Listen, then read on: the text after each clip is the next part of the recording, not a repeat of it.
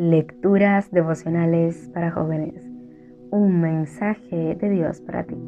Cortesía del Departamento de Comunicaciones de la Iglesia Adventista del Séptimo Día de Gascue en Santo Domingo, capital de la República Dominicana, en la voz de Jacqueline Enríquez. Hoy, 17 de noviembre. Déjalo crecer en tu vida. Es necesario que Él crezca y que yo disminuya.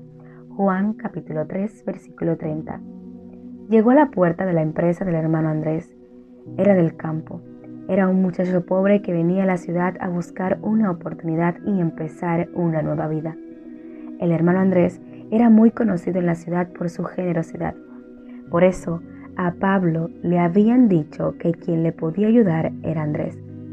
Era una empresa de consultoría que asesoraba a bancos e instituciones para mejorar sus procesos. Estas asesorías eran muy bien valoradas por los empresarios, sobre todo porque Andrés se caracterizaba por ser un hombre de valores. Él lo puso a cargo del aseo, pero Pablo dedicaba tiempo a crecer en otras áreas. Era muy atento y estaba pendiente de todo lo que se hacía allí en la empresa para aprender. Andrés le tomó mucho aprecio por ser muy respetuoso e inteligente. Por pedido de él mismo, lo llevó a su iglesia y le empezó a enseñar su fe. Pronto entregó su vida a Jesús y se hizo miembro de la iglesia. Andrés lo puso de mensajero y esporádicamente lo llevaba a sus exposiciones. Le enseñó a hablar en público, a preparar las charlas, le dedicó tiempo para ponerlo a práctica y cuando menos lo pensó, lo puso a dar su primera presentación en una pequeña empresa. Lo hizo exitosamente.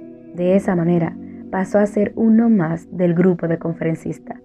Un día, cuando Andrés creyó que estaba listo, lo animó a iniciar su propio negocio y le dio lo básico para hacerlo. Se fue a una ciudad vecina y allí perfeccionó sus técnicas, añadiéndole ayudas tecnológicas. Su negocio creció rápidamente y se convirtió en el mejor y el más avanzado en todo el país.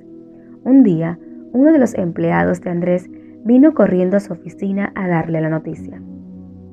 Es el más apetecido y muchos de nuestros clientes lo están utilizando. Sin inmutarse, Andrés le respondió, lo preparé para que fuera el mejor y lo está haciendo.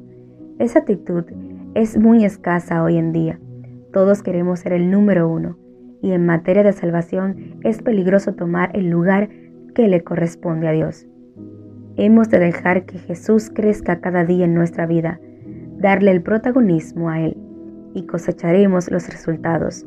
Hoy el mensaje de Dios para ti es, deja que mi hijo crezca y tu ego y tus pecados disminuyan. Ese es el secreto del éxito espiritual. Dios te bendiga.